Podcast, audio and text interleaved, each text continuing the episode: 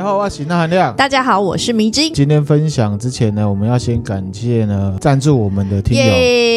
耶有一些听友呢，他来赞助，然后呢是匿名的，嗯，有的也是短短的几句话。对有听友叫做肥嘟嘟，他说呢上班时必听，支持你们，然后就 donate 我们。谢谢你，然后还有一个叫 Jin，、嗯他说恭喜破百，谢谢你鼓励我们。一个叫天喜的听友，他也 donate 我们。嗯无意间在鬼月特辑啊、嗯的时候呢，就听到钠含量过高。嗯一开始是抱着尝鲜的态度来听，嗯啊，听着听着就一直听下去了。嗯他说他很喜欢钠含量跟迷之音的互动，适当的反应啊，让故事以及事件增添许多想象空间。嗯。同时呢，他自己最喜欢关于都市传说怪谈系列，嗯。那也喜欢心理犯罪，那很刚好这边都有啊，那让他呢无聊的工作日呢有了一丝春意，哇春意耶，太棒了，嗯可以对听友有帮助就太好了。嗯，没错，然后呢，他就抖内给我啊，希望呢，他这个抖内可以让他最喜欢的 podcast 频道人气满满满谢谢你。哦，超感谢的哈、哦，好温暖对呀，真的，啊，也同时祝福啊健康快乐。嗯，也祝你健康快乐。挂号呢，希望呢能够做更多的灵异议题的内容那含量会吧？啊，我们这一集就是啊。哦啊，，对对对对嗯哈、然后呢，下一个听友是匿名的赞助者，嗯。啊，他应该是听了我们大妖精那一集，嗯。啊，他说呢，思想没有对错，只有适不适合，关键呢是使用的人。嗯。他说讲的太棒了，嗯。他觉得呢我们的节目多元有深度，每个题材他都好爱，特别是心理学跟历史，感觉两位呢也看很多电影，有机会可以分享一下吗？加油！然后呢，他说他已经强推给适合的朋友，哇，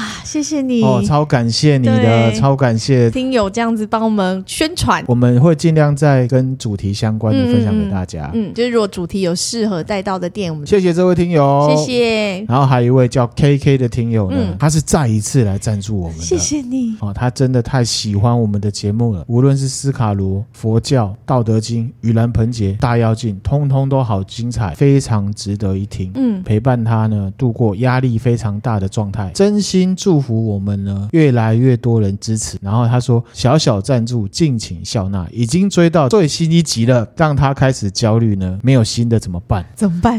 怎么办？我我也好焦虑啊！啊啊我早上看到这个的时候，我也好焦虑啊。对感谢这位听友，我们会努力的更新节目对，啊，我会继续努力。嗯好，我嗯们持续的尽量保持这样更新的节奏。再次感谢赞助我们的听友们。对对对，对还有很多匿名的赞助者啊，嗯嗯嗯哦，很感谢哦，我们会继续努力。好，哦，我们今天呢这个部分呢有点长啊，哦，不过你每次讲完这个，你就说这个部分有点长啊。那我们今天呢就是要来聊都市传说，哦，大家最喜欢的都市传说。没有我们其他主题，其他有哦，的也是有很喜欢的，好好不好？好好我在 PTT 上面看到的故事。好，还有一篇贴文啊，这篇贴文呢，它应该是一个有特殊体质或者是在帮人家问事的人哦，他发表在这个网络上面。嗯那这个作者他就说，他前一阵子收到一封信，嗯信件的大意在问这个作者说啊、想要请他来判断呢，自己的身边是否有一些无形的力量在干扰他。嗯之所以会这样问，是因为他自己认为他做了一些白目的事情。嗯然后呢，他自己去私人公庙问过，公庙的人也跟他说：“哦，你身边确实有一些。”嗯然后呢，他自己主观觉得人生啊总是过得不太顺，嗯事情都卡卡的，连他要小小的行善都不顺。譬如说那个卖玉兰花的小贩呢、啊，嗯本来要走到他面前准备要买，然后人家就走了，哇或者是就被人家叫走。嗯啊，他主观的这样认为他有去宫庙啦，想要让对方帮自己看，可是怕自己不懂，怕会遇到不好的，哦，嗯，可能会被骗啊，或者怎么样的，嗯所以呢，就来问这个作者这样子。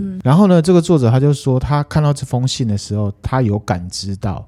哦，这个是民俗说法，大家听听参考就好了。嗯这位作者他就感知到说，这个事主旁边啊，有一个穿着肚兜的婴儿站在旁边。透过信件就可以感应到，对不对？哎，他是这样讲。嗯嗯嗯后来这个作者他就给事主回信了，嗯他就说呢，第一个，网络上什么人都有，十个通灵人啊，通常说法也都不一样。嗯那如果呢，你的心中有挂碍的话，可以去大庙把杯问神，因为你相信庙嘛。对，问神说自己是不是身边有什么无形的干扰、啊。他还有刮胡说要三个圣杯连续三个才算数。嗯，嗯，这样作者就劝对方说不要自己吓自己。嗯，哦，这个是我之前都市传说一直在分享给大家的。有时候有可能真的很难判别到底是怎么回事。那其实有很多成分是疑心生难，对不对？这个我等一下有一个我过自己的经历可以分享。好好好，第二个作者就跟这个事主说：“防人之心不可无啊，嗯，任何事情都要先用逻辑来判断。”哦，嘿，他是这样讲哦。嗯、第三个他就回答他重点，他说：“哎、嗯，我感觉到你身边有站的一个婴儿，穿的肚兜。嗯”作者他就回说：“啊，我晚一点会帮你去某一家公庙呢，我不会问妈祖看看。”嗯，作者他下班之后，他就去到一间公庙，跋杯，然后呢，他就问说：“请问一下妈祖啊，有感知到的婴儿啊，是事主卡到的外面的灵吗？嗯，还是冤亲债主啊，嗯、还是一些倒房的祖先呐、啊？嗯，都没有保到杯。后来他就觉得很奇怪，可是他又有感知到。嗯、后来他的脑中就闪过了一个念头：什么？古曼童。他有这个念头之后，他就去跋杯啊，请问一下妈祖啊，那他感知到了婴儿啊，跟在事主旁边啊，是不是古曼童？嗯，三圣杯。所以真的是古曼童，我不知道是不是，反正就是妈祖说是，说对。嗯、然后呢，第二个事主他就问妈祖说，是不是因为事主曾经供奉过古曼童没有处理好，才导致不顺？嗯，结果又三圣杯。嗯，第三个他又问说，古曼童是不是已经找人处理，可是没有处理好，所以呢还跟着事主？嗯，结果妈祖又三圣杯。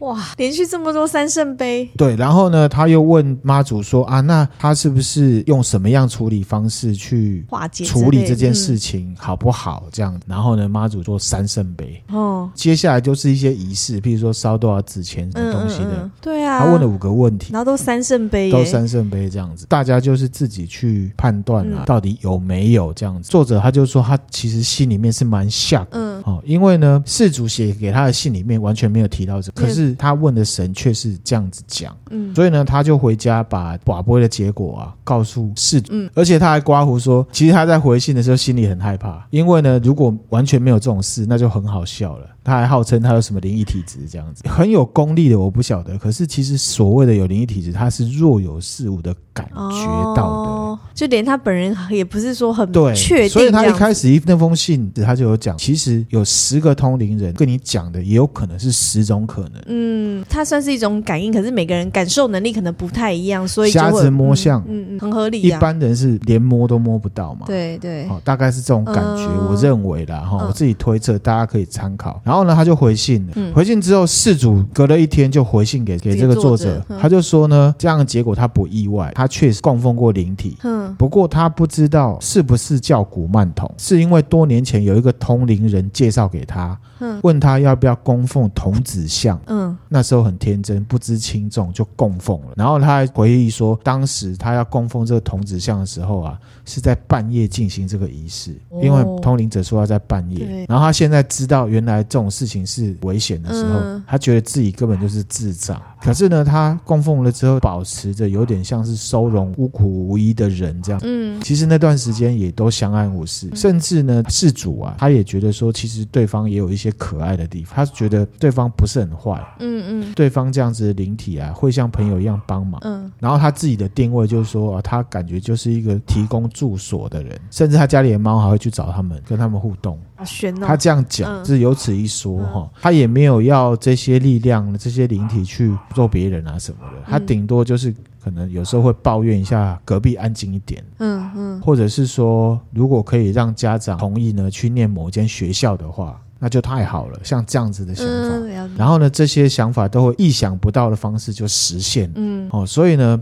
他就觉得说，他是不是太过白目，还是高估了自己的能力啊？嗯，那现在的状况就变成说，他结婚了，嗯，可是呢，不敢拿出来供奉，哦，就一直都没有动他，嗯，等到他想到的时候，他发现童子像好像被亲人收走，拿去丢掉，哇，他其实心里面他是讲说，天哪，觉得好对不起他们这样子，嗯，可是我觉得这样灵体就对他有影响，嗯嗯，这个事主他的感想是说，他觉得啊，能力不足的话，真的不要白目，不要乱。拜偶像，不要自己去做一些有的没有奇怪的仪式。嗯，然后他就说，他从结婚到搬新家。什么事情都不顺，然后也觉得家里面有东西，后来就后续处理这样子。嗯，他有一个感想啊，他说其实以小朋友来讲，他的看法是说，不管他是活着还是不是活着，在哪个世界都是弱势。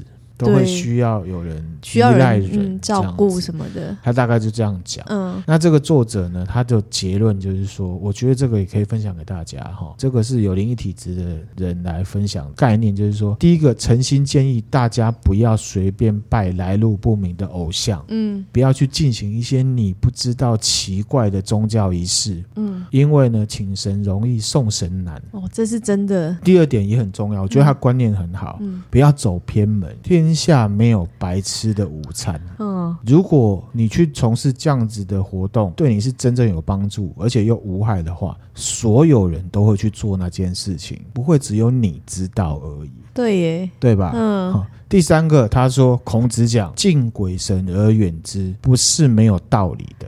第四点呢，因为有涉及一些民俗的说法，我就不分享了。好，结语来讲的话，这位作者的话，其实我觉得非常棒。他不会因为他有灵异体质，就显得好像他很迷信，嗯、或者是怎么样拿来炫。他，嗯哦、他还是呢，用很理性的方式，讲这件事情，可能真的有接触过才会这样子。嗯嗯、一般的很好奇人都是见猎心喜，或者是跃跃欲试，很好奇的方式。那我自己觉得呢，就像我刚刚讲的，作者的看法是蛮好的。嗯，凡事呢都先用逻辑来看。那我讲我的经历是不是？对啊，你讲你的经历。因为你刚刚讲到那个疑心生暗鬼这件事情，我就想到。我曾经年轻的时候，对，就有一次是同事，他就是想要去算命嘛，嘿嘿嘿，然后我就跟着，就他那时候年轻好奇，就跟着去。年轻人都会啦，嗯，然后因为又是同事前辈，觉得他年纪比较大，经历比较多，然后带我去的地方应该很准、很灵验，这样，对，就跟着去，对。就没想到，本来我生活也都是过得很好，就只是好奇跟着去，就没想到对方跟我说，我身边跟了一个灵这样子，然后还说，哎、欸，我是不是前一阵子有去有海边的地方什么的？然后我就想说，对，我有去，所以我当下就相信了。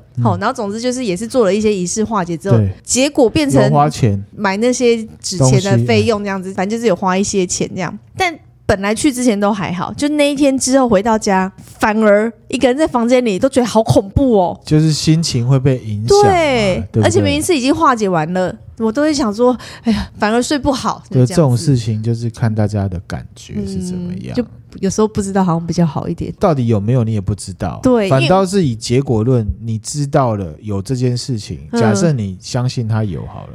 嗯。然后你就会开始胡思乱想，对，我觉得胡乱想的那个气场跟那个磁场，才是真正让你过不好的原因，那才是最折磨人的，真的。对，哦，这个我确实是。然后就回来啊，我就觉得说，这位作者他的观念是很好的，嗯，凡事都用逻辑先来看，嗯，为什么我会这样讲？哈，因为呢，人说到底都是感性的动物，嗯，倒也不用说完全自己定义说啊，我就是不信邪的人，也不需要这样，因为其实哈，你凭。这感觉走的话，你一开始用理性的方式看一些事情，到了一个时间点，真的不是理性可以解决的时候，你自己真的就感觉得到了，自然而然就会用感性去处理。对，没错。好、嗯嗯，所以呢，把逻辑放在前面是对的，因为我觉得十之八九都还是疑心生暗鬼造成的。嗯，迷之音那个师傅到底是不是真的假的？我不晓得，不晓得。可是以结果论，其实对迷之音的影响是负面的，而且你还花了钱。对。那也回到说，我自己个人看法是觉得说，现在这个社会上是有蛮多神棍的，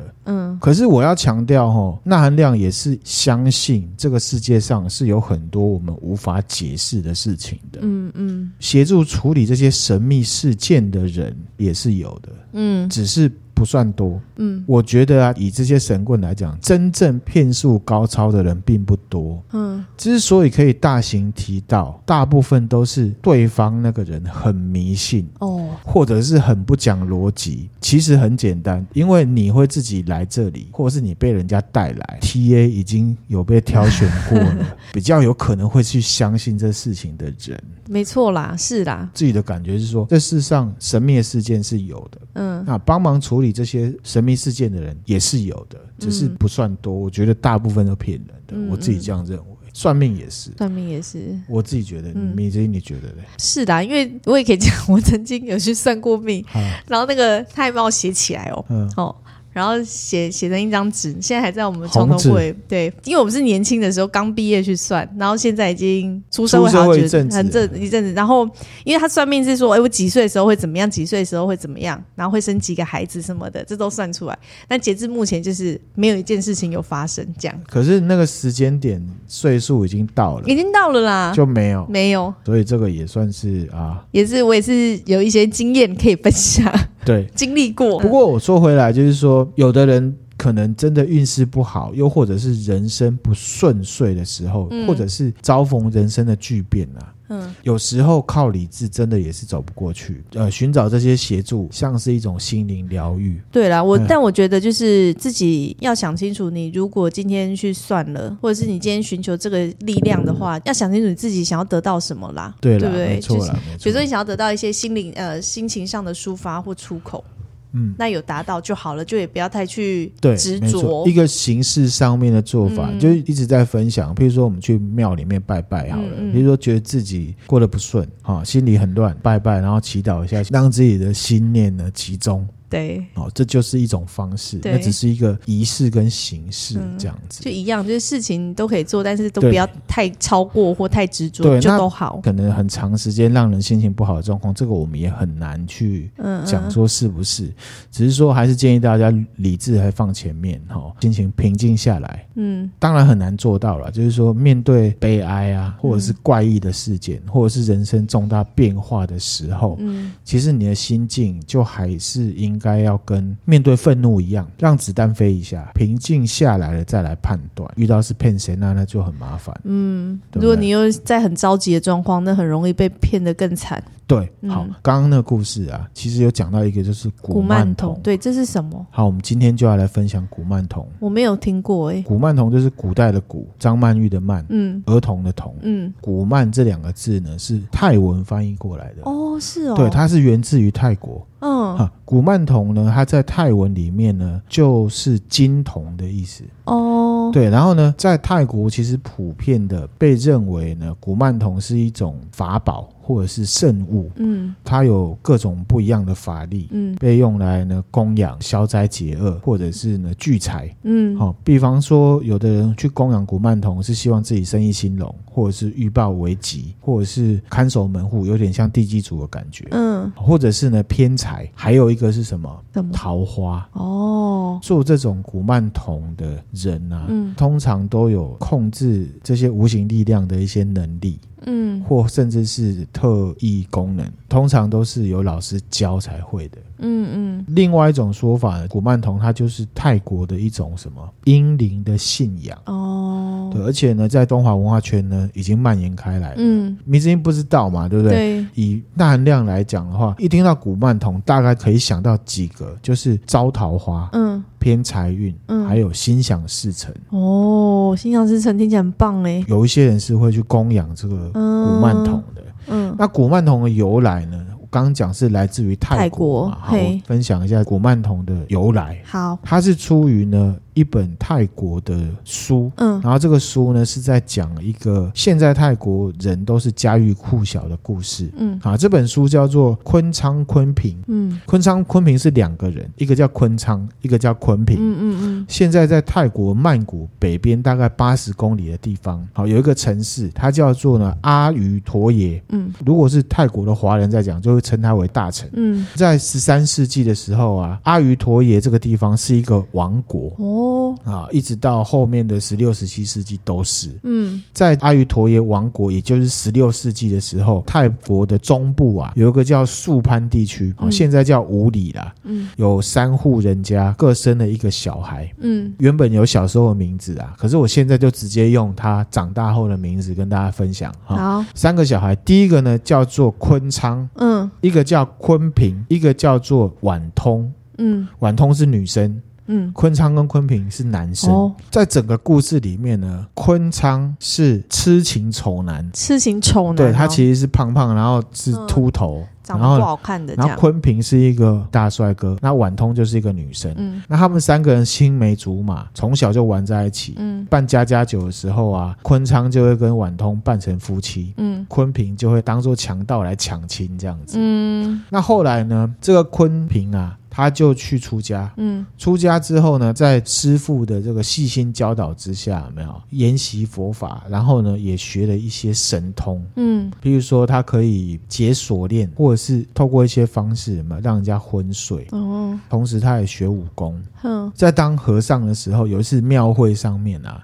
遇到了长大之后的婉通，嗯，而婉通长得蛮漂亮的，嗯，婉通呢也被昆平啊才华还有他帅气的外表打动，嗯，两个人情投意合了，嗯，那时候的昆昌啊，他老婆刚刚死掉，嗯，可是他心里面也爱着婉通，婉通，嗯，然后就去提亲，因为昆昌呢长得很丑，嗯，所以呢婉通就不喜欢他，嗯，可是呢没办法，古代就是这样子哈，婉通的妈妈就因为呢昆昌有钱，嗯，答应了这个。亲事，嗯，那心急如焚的婉通啊，就告诉这个坤平，嗯，坤平马上还俗提亲，嗯，而且他们两个私底下呢举行了婚礼，嗯嗯。嗯、然后呢，坤昌就很生气啊，他就呢呛说，现在新娘是你的，以后是我的，嗯，这样子讲。坤平那时候呢被国王呢找去打仗，啊、抓去当兵了，嗯，坤平就跟婉通讲说，啊，我打仗你要等我回来，嗯，然后就去了嘛，嗯，出去之后呢，昆昌呢觊觎这个婉通嘛，嗯，他就呢。跟婉通讲说，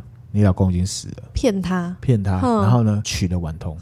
一方面呢，昆平啊，他在外面打仗，因为他有神通，百战百胜，哇，战绩很好，就被封为什么昆平将军。哦，他就有名了，他是大将军了。而且呢，这个昆平啊，虽然喜欢婉通嘛，可是去到一个地方有没有，他都是很风流，因为还是花心这样。而且他会用他的这个法术啊，去让人家爱上他之类的。对，或者是说迷昏人家，嗯、然后怎么样的？嗯嗯、然后呢？啊，好像性格有点问题哦。这个故事呢，其实讲到这边就可以，可是我把它讲完。好。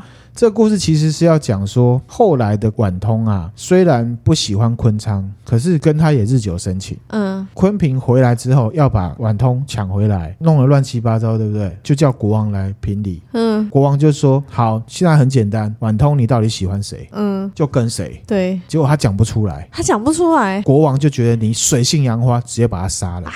直接把婉通杀了。对，这故事就差不多这样。然后有什么意义？大家都有很多不一样的解读。譬如说，讲女生很可怜，嗯，在男权之间这样子，然后自己没有办法决定自己的未来啊，各种各种。重点还是要跟古曼童有关。嗯，这个昆平将军呢，在泰国就是一个花心大萝卜的代表，而且他事业有成，嗯，女性缘爆表，而且呢，他百战百胜。他打仗呢，中间曾经发生一件事，就是他去攻打一个国家，那个国家地方里有一个人嫁了。他的女儿给昆平，嗯，又因为一些关系，要这个女儿呢毒死坤平。哦，坤平呢，因为他有古曼童，他有古曼童，古曼童跑来告诉他说：“你的老婆要杀你。”哦，所以呢，他就杀死了那个老婆，而且这个老婆是怀孕的哦。嗯，把他的宝宝拿出来，也就是坤平自己的小孩，嗯，做成新的古曼童。所以古曼童这个存在就是从昆平来的。将军来的。哦。现在在泰国啊，如果在形容一个男生桃花朵朵开，男子气概爆表，三妻四妾，嗯，就会说你是昆平在世。哦。而且后来昆平老了之后，有没有？很喜欢赌博斗鸡，一样百战百胜，人家就说那是因为他有养古曼童。如果你现在呢要供奉古曼童，其实一般的目的就是什么？事业，因为他是大将军，百战百胜。再来就赌运，嗯，再来就是桃花。嗯，现在我们讲的泰国的佛牌有没有？嗯嗯，有很多种，嗯，里面呢就有一种就是古曼童。哦，所以它形式也蛮多种的。它有一种是娃娃类型的，有一种是佛牌类型的。嗯，佛牌在泰国是什么？你知道吗？其实佛牌啊，它又被称为南传圣物，就是几千年前啊，泰国啊，嗯，流传出来，在东南亚各地蛮流行、蛮普遍的。我们看很多一些像馆长就有带佛牌。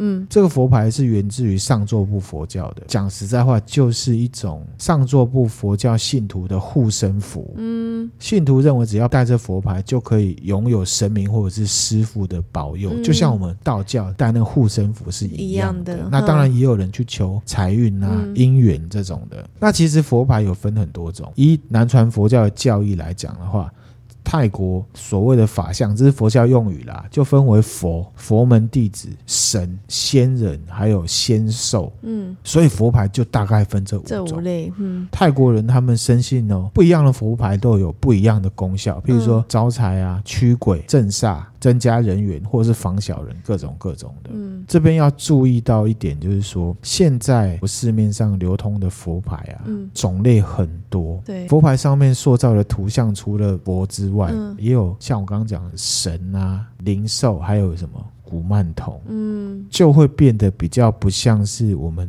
所谓的护身符这种性质这么的单纯。单纯懂了解。好，那我们回到所谓的古曼童，嗯，刚刚有讲到就是说，其实也有古曼童的佛牌，嗯，不过娃娃的形式或者是塑像的形式，其实它也用佛牌的形式存在的。古曼童呢，又分为正古曼童跟阴古曼童。哦，还有分哦。古曼童就是阴灵，对，正古曼童是用请来的。嗯，英古曼童是有一点强制性的。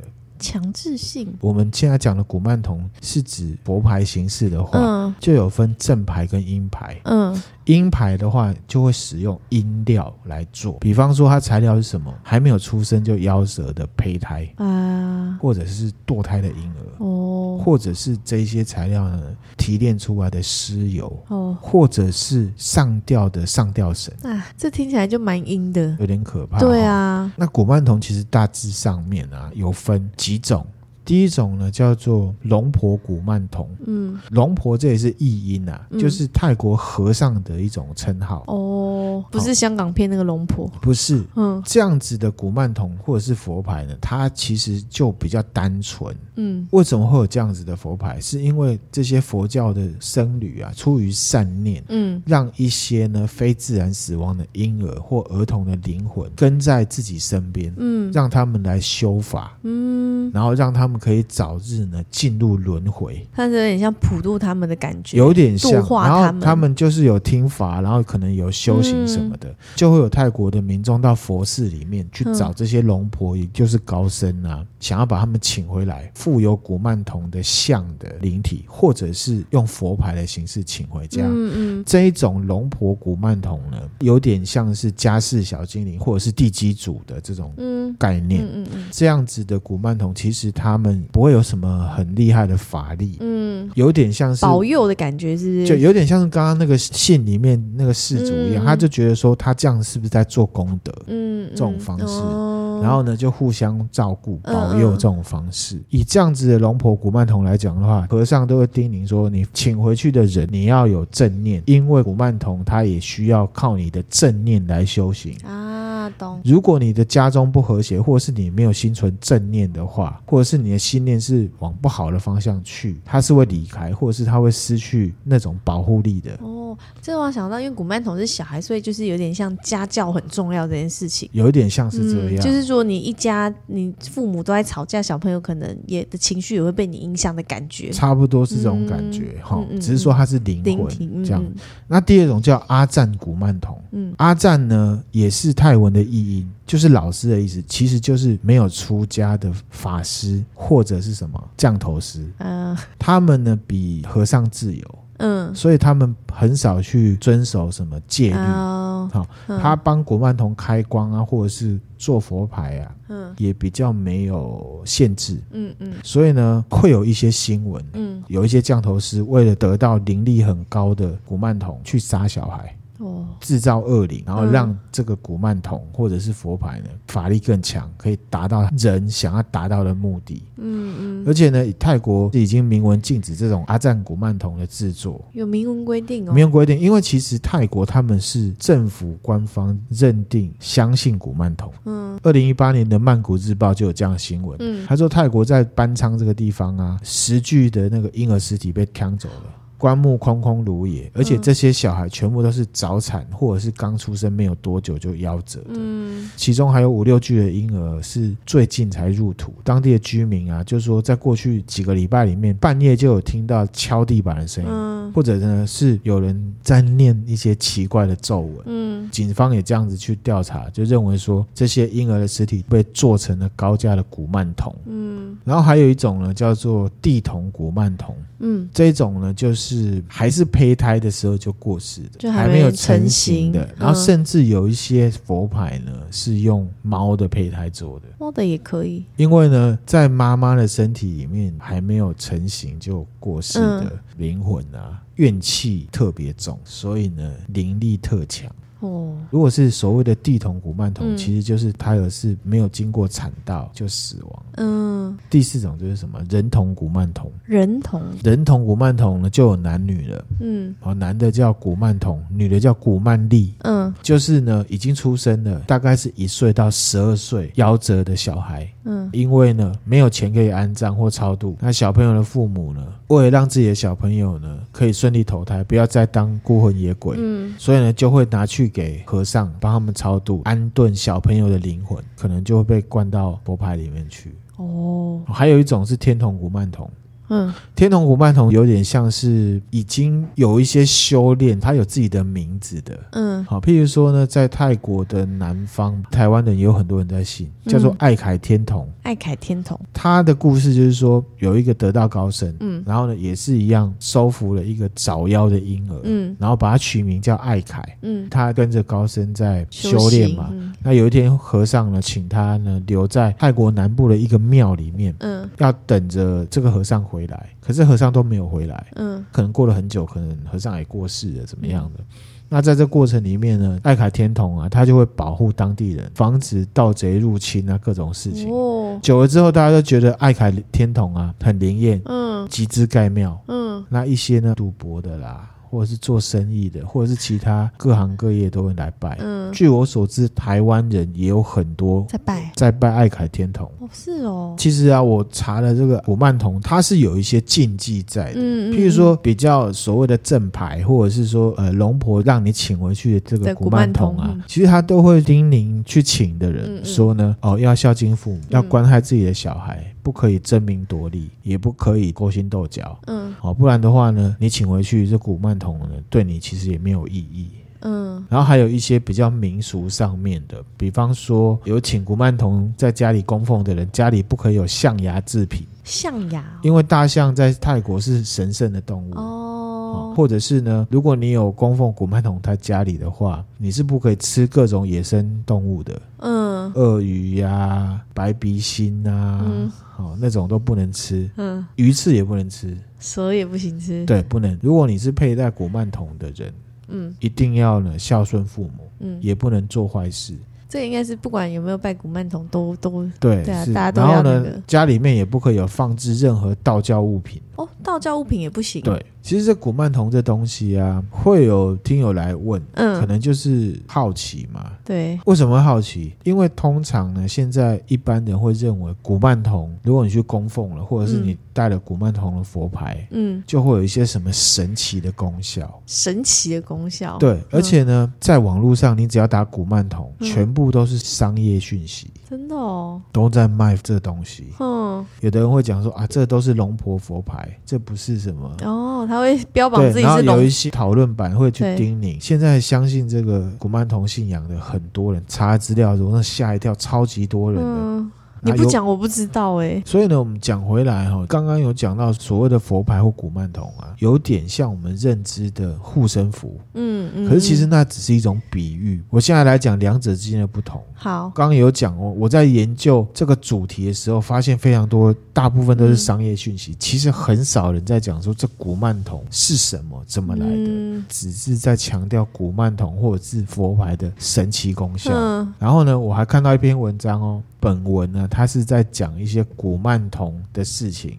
嗯包含一些灵异或者是一些对人有神奇的功效的嗯，事情。然后下面就有人留言，现在就有现货货嗯，这很怪哎，打古曼童或佛牌，啪，全部出来，各种虾皮购物什么购物都有很多，非常多。嗯。跟我们认知护身符最不相同的，就是因为什么？它极度的商品化。嗯嗯嗯。而且现在网络上几乎随便都买得到，嗯嗯，而且呢，我觉得买的人并不完全知道这些佛牌的制作方式，又或者是我刚刚讲，它到底用的是什么料，嗯，再结合人性的脆弱跟迷信，我觉得就会发生一些不太好的事情。嗯。因为其实很简单嘛，这跟投资有点像，不太科学，高风险高报酬，对啦，低风险低报酬。嗯，而且就像你讲，如果真的这么神奇，我觉得我们念道德经都一样，嗯我就讲，其实人加加减减都一样。对，这么好的事情，就只有你得得到。怎么可能哦？如果这么好，又不用付出什么代价，大家都去弄就好了。对，然后呢，我再再讲回来，跟我们现代社会比较有连结关系的、嗯这样子的东西，商品化之后会变怎么样？在二零二零年，中国就有一则新闻，嗯嗯有一个妈妈，她每到晚上要睡觉的时候，深夜，她就闻到线香的味道。嗯将近一个月的时间，她原本以为呢是隔壁人在烧香拜拜。嗯有一天，她要睡觉的时候，她觉得实在太不对劲了，而且因为那个味道实在太浓，嗯她闻了之后呢，才发现味道是从他女儿的房间里面传出来的。啊，他女儿才国二，才国二哦，才国二，哼。国二几岁？十三四岁吧。，对，开门进去，看到女儿对着衣橱在膜拜，他也在拜，然后他过去看，才发现衣柜里面摆了一个娃娃，嗯。全身呢有奇怪的符咒，还有佛牌，哼还有什么降头粉，还有哦裸女图。妈妈去问这个女孩说是怎么回事，嗯嗯嗯这个女的才说她自己是在供奉古曼童。嗯因为在网络上看到很多一样的国中生在供奉古曼童，而且有人在分享经验说这可以帮助实现愿望。他的同学还有人带去学校，嗯跟他说参加考试的时候都没有念书，可是脑子里面自己冒出正确答案，所以呢听了之后他就跟着购买。嗯追问之下呢，这个女孩子花了大概两万多块买了这东西，嗯然后妈妈就把这东西给丢了。嗯这件事情会爆出来，是他上网分享，而且他上网去问那个卖家，嗯逼问那个卖家说：“你这佛牌里面什么东西嗯？”卖家可能也因为中国嘛，他可能要叫公安抓他，还是怎么？我不知道。嗯嗯，卖家直接告诉他，佛牌里面就是尸油跟小孩子的头骨做的。天哪，降头粉可以干嘛？可以干嘛你？知道加购嘛？你知道吗？三九九加购那种的嘛？你买一个古曼童三九九加购降头粉粉嘛？嗯如果你想要控制谁，你把粉放在他的食物里面让他吃，他就会听你的话。这很可怕哎，还是一样回到人比鬼可怕。嗯这种东西存在，那含量我不会去否认，嗯因为有很多神奇的事情我们是没有办法解释的。嗯嗯可是拿来用的人才可怕。嗯坤平啊，在泰国人心目中是正面形象，嗯有佛牌直接是坤平牌，嗯甚至有一些佛牌就叫坤平。嗯可是其实他的故事，我们外来者在看，好像也不见得完全是正面的形象。嗯，好，而且他的女人缘是这样来的。对，所以呢，你有没有觉得这种力量是人去借来的？我要讲的是说，至少如果你要接触这东西，你要像昆平一样，你有那能力去驾驭它，对啦，了解它是怎么回事嗯，带来什么代价，你自己心甘情愿的去接触，那我也没话讲。可是你拿来害人就不对嘛。嗯嗯好、嗯所以你说，假设古曼童真的有神奇的力量，嗯，那这样的东西到底是信仰还是商品？对啊，它其实是你有目的在跟他交换的感对，觉，那是信仰还是商品？不论这个物品给那个女孩子什么样的帮助，如果她不是信仰的话，正面的沟通方式，你只是把它买来要拿来用，一个工具化使用，我不相信呢会有什么好的。嗯嗯，懂啊我讲神明不会跟你计较，嗯。像我之前分享的那个佛像，然后呢赌说拿去丢拿去批，神明不会跟你计较。我觉得这不算是神明哦，嗯。它就是灵魂哦。嗯嗯，回归到基本面啊，没有信仰，你又去使用，对啊，那又贪图它的 神奇功功效，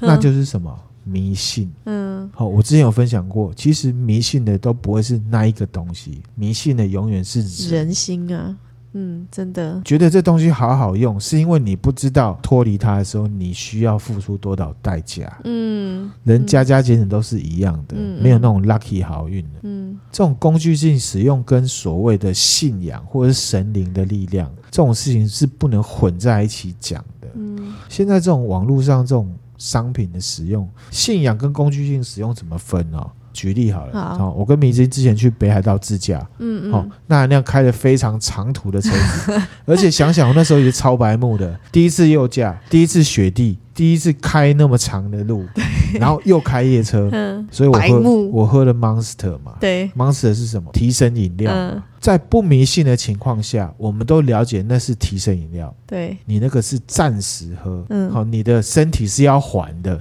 嗯。好，你知道这件事情，所以呢就喝那一罐。嗯。可是如果你是迷信的状况的话，天天当水喝喝看。看，哦，真的相信你自己精神齐家、金刚不倒的话，那事情就麻烦了。嗯，你喝一瓶你还得起，你天天喝，你看你还不还得起？当水喝，看会怎么样？正常的情况下，精神不好就要睡觉、休息、放空，嗯这个就是正确的信仰。嗯人世间要靠自己，嗯，天助自助者。嗯，喝提神饮料是开外挂。对，如果你在不了解的情况下去买来这种东西，希望有神奇的功效，就是开外挂。关于这个古曼童啊，我也不想要去阻挡人家做生意啦。可能有听友会觉得，哇靠，你干嘛？哦，阻挡人家卖盯上哦，对不对？会被盯上？嗯我我要讲的是说，如果你真的有那个信仰，你相信，嗯然后呢，你也觉得啊，这个是值得，你自己评估啦。可是说真的，不能拿来害人，损人利己，永远不会有好事。嗯。人加加减减都都一样。了，或许你会从 A 方面得到什么，可是你可能就会失去了 B 方，面的什好么。，这样，那假设你真的确定要这样去接触的时候，那你就要去了解这个牌子属于什么样的牌子，对。啊，这样子的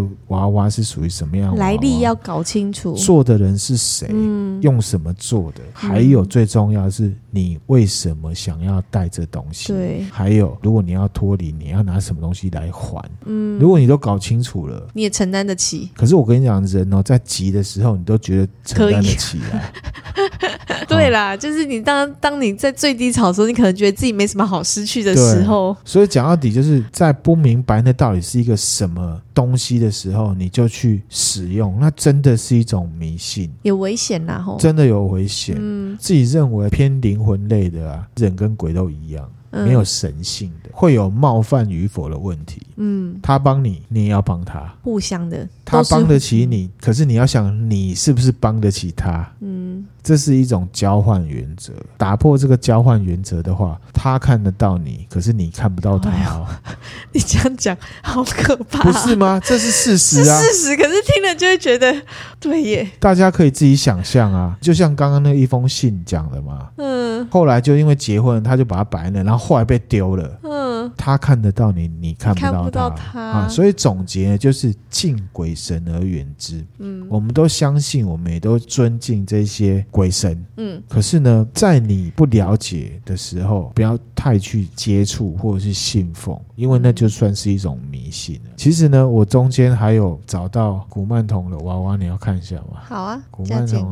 娃娃，这个是泰国庙的古曼童娃娃。哦供奉的话，你要给他饼干，因为他是儿童嘛，嗯或是给他汽水。有人会讲说啊，这个汽水是真的会吸哦，这个比较缓和一点。这些都是哦，拿一个娃娃去让人家灌，所以那娃娃其实不见得一定要是什么不一定样子造型的得。这样。然后这些都是拜他的东西，你看玩具、鞋子。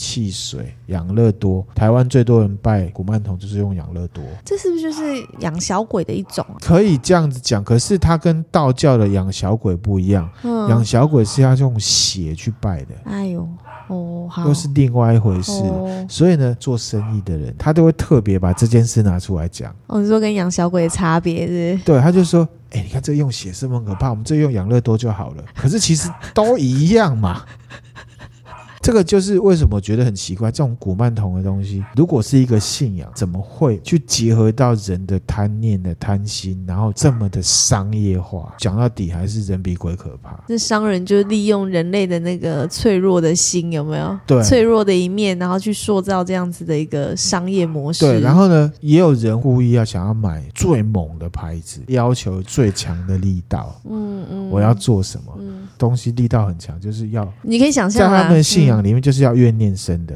嗯，嗯嗯，那怨念深的，就是你知道，就你可能要付出更多的东西。就很像是今天我想要晒黑，我想要变成古铜男子，有没有？嗯可是我要最猛的太阳，可是就会晒伤这样。也，不止晒伤，搞不好得皮肤癌。对，或者是跟你比如说你吃药一样，比如你要吃止痛药，吃特效止痛药就特别伤胃之类的。对，类似。接触任何事情之前都要先了解前因后果啦。对，而且你要了解它，不然全部都是迷信。嗯，而且听人家讲也不知道为什么你会依赖别人的讲法，你知道吗？嗯，因为你不了解它。对，你不了解它，你就会很容易被骗。嗯嗯，只知道啊，它有很好的功效。嗯，有可能花了很多钱买来没功效的，那也是一种被骗嘛。对对，那有一种是买来的，哇靠，这个根本承担不起。嗯，奉劝大家要先了解，先了解，不要说啊。